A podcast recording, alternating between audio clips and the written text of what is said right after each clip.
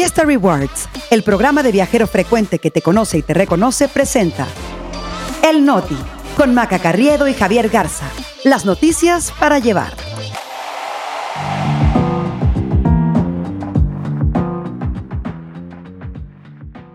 Es viernes primero de diciembre, yo soy Javier Garza. Yo soy Enrique Hernández Alcázar, este es el Noti. Y nosotros aquí estamos. Se agrava hasta el ridículo la crisis constitucional en Nuevo León. Jamás libera a la mexicana Ileana Gritsevsky. Y hoy, hoy, hoy mandamos ALB a Vicente Fox. El Noti. Noticias para llevar.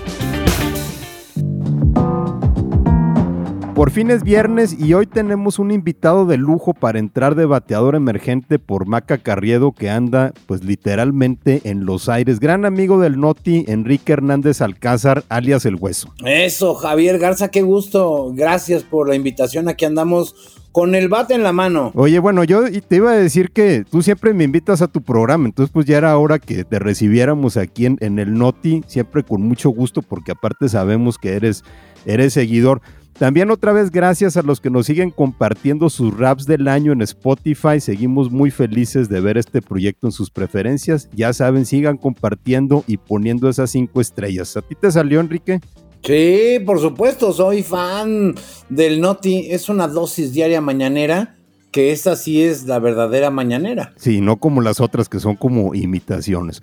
Bueno, vámonos con la información porque antes se ponen de acuerdo Israel y jamás que los partidos políticos y el gobernador de Nuevo León, porque con este tema abrimos Allá tienen hecho un batidero la designación del gobernador interino que va a cubrir la licencia de Samuel García, que a estas alturas su principal carta de presentación para ser presidente de la República es haber provocado una crisis constitucional en el estado que según esto gobierna, porque sigue armado a que el Congreso cumpla su capricho. Y fíjate que el vicefiscal Luis Enrique Orozco fue nombrado ya el miércoles en la noche por el Congreso del Estado en una sesión pues casi que nos recordó al Capitolio de Washington en 2021, con simpatizantes de Movimiento Ciudadano que intentaron reventar la sesión. Medios de Monterrey documentaron las identidades de los que entraron violentamente al salón de sesiones. Y resulta, curiosamente, que son líderes del Naranja Naranja, del Partido Naranja. Y por eso fue el ridículo, ¿no? Que Samuel haya salido después con que el PRI y el PAN, que controlan el, Congreso, eh, se autoboicotearon, eso dijo, y que ellos mismos orquestaron la violencia en la sesión para luego echarle la culpa. Y sí, qué bueno que mencionas el caso del Capitolio, porque ahora que Samuel trae de moda citar a políticos de Estados Unidos, pues más bien se parece a Trump cuando decía que sus rivales habían orquestado la toma del Capitolio el 6 de enero del 21 para impedir la elección de Joe Biden. Increíble, pero fíjate, aun cuando la designación de Orozco está en las facultades soberanas del Congreso de Nuevo León para que entre en vigor mañana, inicia presuntamente la licencia de Samuel García, este que todavía es gobernador sigue empecinado en impedir que el interino llegue y ayer mandó poner guardias, guardias, así como lo oyen, a las puertas del Palacio de Gobierno para evitar que se entregara la notificación del Congreso. Y pues así fue como esta crisis constitucional, digamos que escala ya a grados de ridículo, porque los funcionarios del Congreso dejaron el acuerdo pegado en la puerta de la Consejería Jurídica del Gobierno para que ahí se den por enterados. O sea, ni siquiera se esperaron a la doble palomita azul, mejor le hubieran mandado un pantallazo. Esto se pudo haber resuelto con un WhatsApp.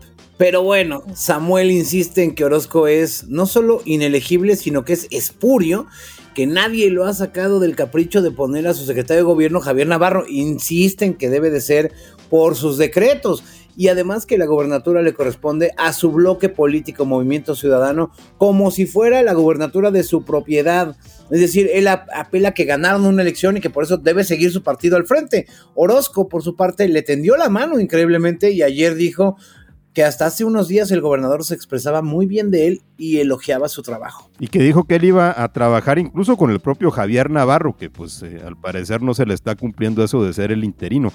De hecho, hace apenas en junio, Samuel García se había peleado con el Congreso porque querían nombrar a Orozco como fiscal general del Estado y los diputados no querían. Ahora seis meses después, pues eh, se volteó la situación, pero la verdad es que ya nadie entiende a Samuel y a sus berrinches. Y lo que está tan caliente como Nuevo León es el planeta. Ayer empezó la cumbre de Naciones Unidas contra el Cambio Climático, la COP28, en Dubái, un reino petrolero, así como lo oyen, el cambio climático en el reino del petróleo. De entrada llegó el golpe. Ya ni siquiera hay que esperar a que termine el año para declarar 2023 como el año más caluroso en los registros. Así de fuerte estuvo, estuvieron las ondas de calor en este verano y esto es un reporte de la Organización Meteorológica Mundial. Dice que las temperaturas globales en los primeros 10 meses de 2023 estuvieron 1.4 grados arriba del promedio de la era preindustrial, o sea, antes de que comenzara el cambio climático causado por la humanidad. El secretario general de la ONU, Antonio Guterres, dice que es un colapso del clima en tiempo real. Y es que el reporte debería ser una llamada de atención para que todos los gobiernos del planeta fijen metas más ambiciosas de reducción de emisiones contaminantes, porque la realidad es que se han quedado muy cortos, o sea, cortísimos. Este tema de 1.4 grados de aumento de la temperatura global equivale a lo que científicos han advertido que es el umbral en el que el cambio climático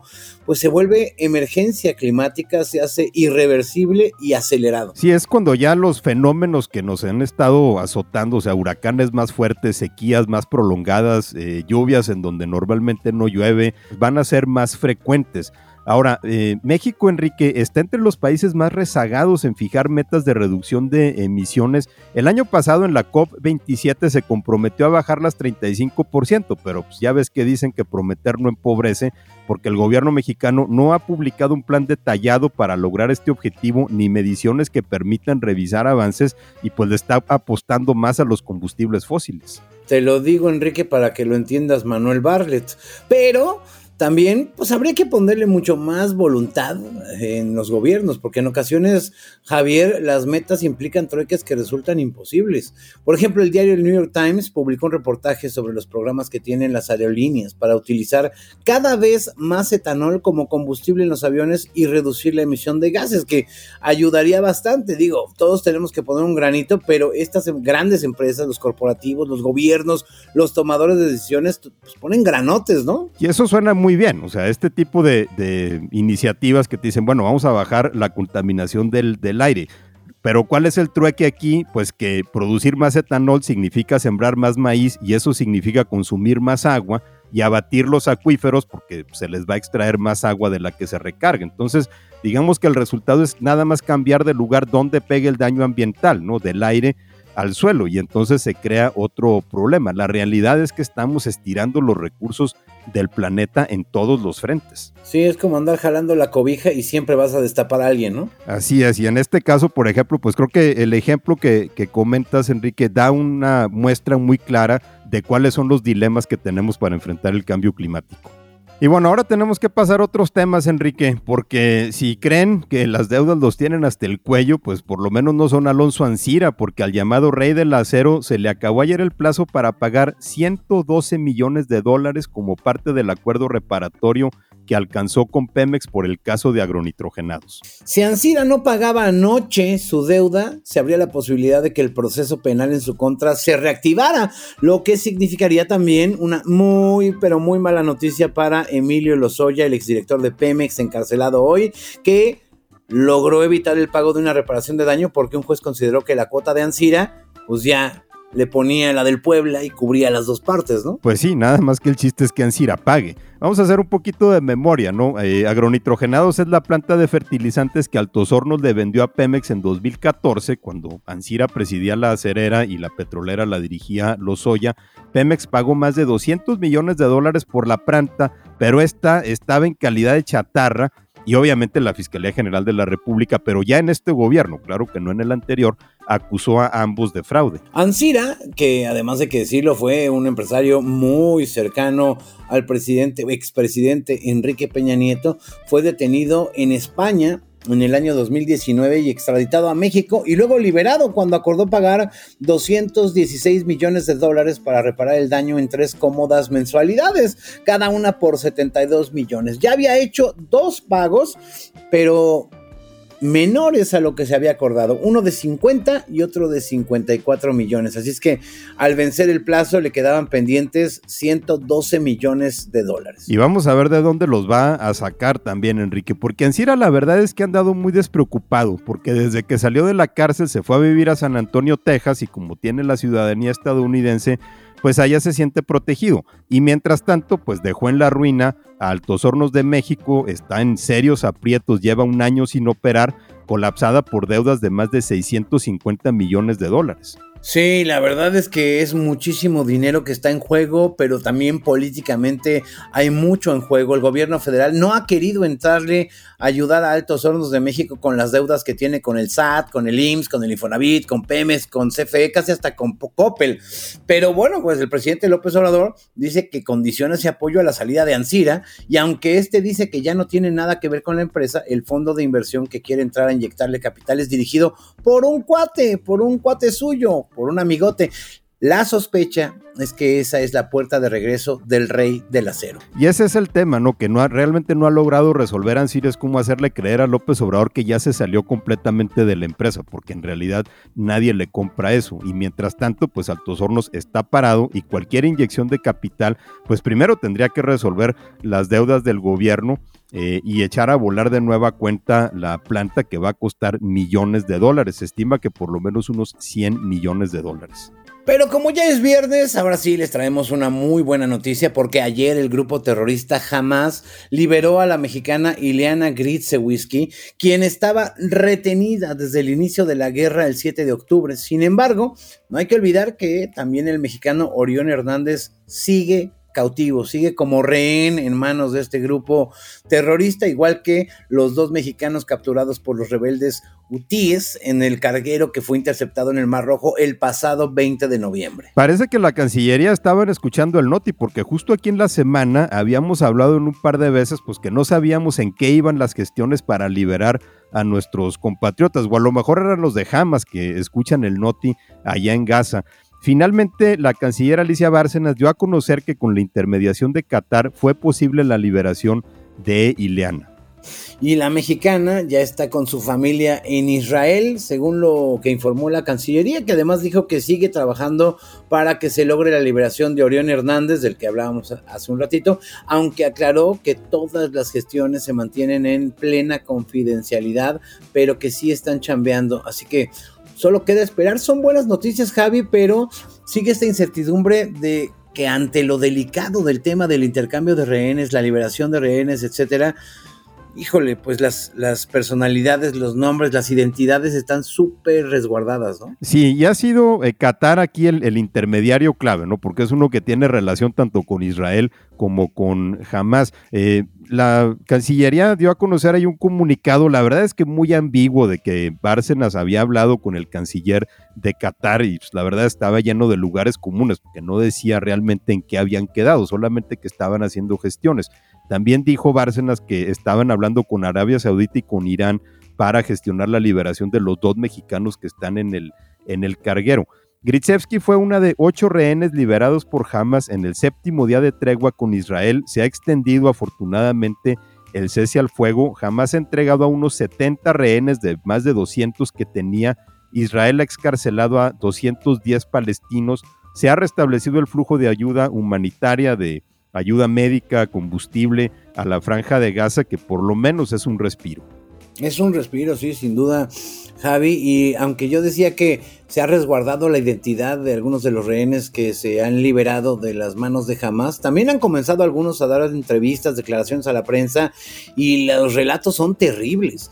En una entrevista, por ejemplo, con el canal de televisión francés BFM, Deborah Cohen, que estuvo cautiva 52 días, contó que su sobrino Eitan Yalomi, de 12 años, fue obligado, imagínense ustedes, por los terroristas a ver videos del ataque contra Israel del 7 de octubre, que dormían en el piso hacinados y sin nada más para cubrirse que una sábana, lo cual era pues eh, la situación que vivían varios rehenes, tenían que compartir sábanas eh, y piso para dormir, ¿no? Y lo, más eh, incierto de todo esto, Enrique, es que no nada más no se sabe dónde están los rehenes en Gaza, sino que no está la certeza de que estén en un solo lugar. Al parecer están retenidos por distintos grupos de Hamas y el liderazgo de este grupo que gobierna en la franja de Gaza, pues no necesariamente sabe dónde están todos. Vamos a ver hasta dónde logran estirar la tregua y pues ojalá que Orión Hernández eh, y los demás también obviamente sean liberados pronto y que también los eh, dos mexicanos ahí en el carguero, eso los secuestraron unos rebeldes de Yemen, pues que ellos también sean liberados. Y bueno, ya es viernes y ya sabes que aquí en el Noti los viernes son días de sacar la basura. ¡Basura! A la basura. Y ya para cerrar, Enrique, pues hoy Ahora sí que toca sacar la basura y el turno es para el expresidente Vicente Fox, que la verdad esta semana se ganó la posición a pulso por haber sacado a relucir su misoginia con esa eh, mote que le puso de dama de compañía a Mariana Rodríguez, la influencer y esposa de Samuel García, pero después también la forma como que se enredó en las explicaciones, ¿no? Sí, este, claro que no es la primera. Obviamente alguien dijo, qué bueno que ya le quitaron el teléfono a Fox y la cuenta en Twitter, pero no es la primera vez que Vicente Fox hace comentarios deleznables.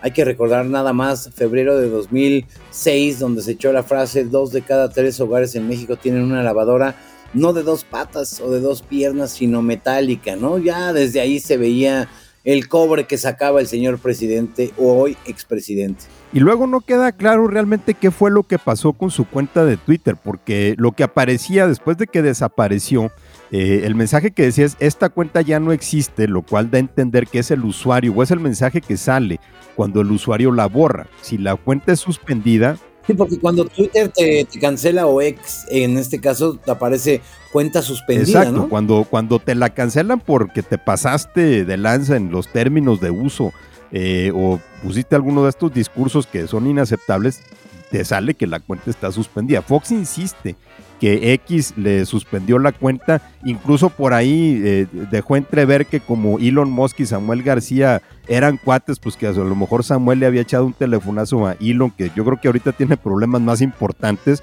eh, para pedirle que, que le cancelara la cuenta Fox. Bueno, que también hay que recordar, este Javi, que Elon Musk, que también es otro como foxista de los multimillonarios del mundo, porque hace unas declaraciones terribles ahora que le han dicho que empresas de Israel no van a invertir en X Twitter porque es antisemita y demás, dijo literal, pues que se vayan a la fregada, ¿no? Nomás que lo dijo en inglés. Sí, a los dijo, pues ya no se anuncien, váyanse a la fregada, pero pues sí, con, con palabras que empiezan con F y terminan en K en inglés. Ahora, en donde sí se parece. Y dos veces, ¿eh?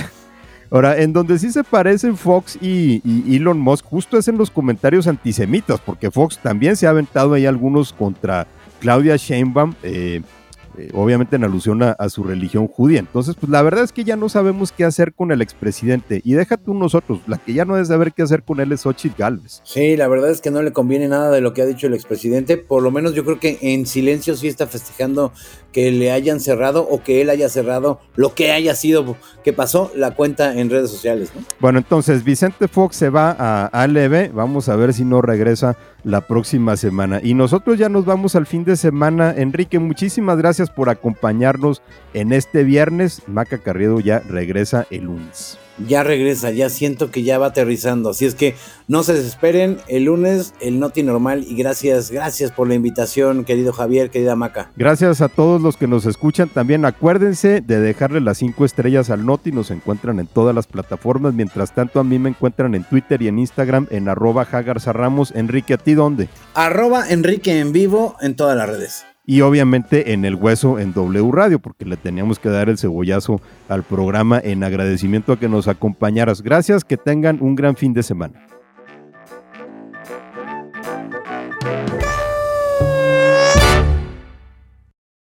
Vive experiencias exclusivas en eventos, conciertos, obras de teatro y más, gracias a Fiesta Rewards Invita. Fiesta Rewards presentó El Noti con Maca Carriedo y Javier Garza. Noticias para llevar.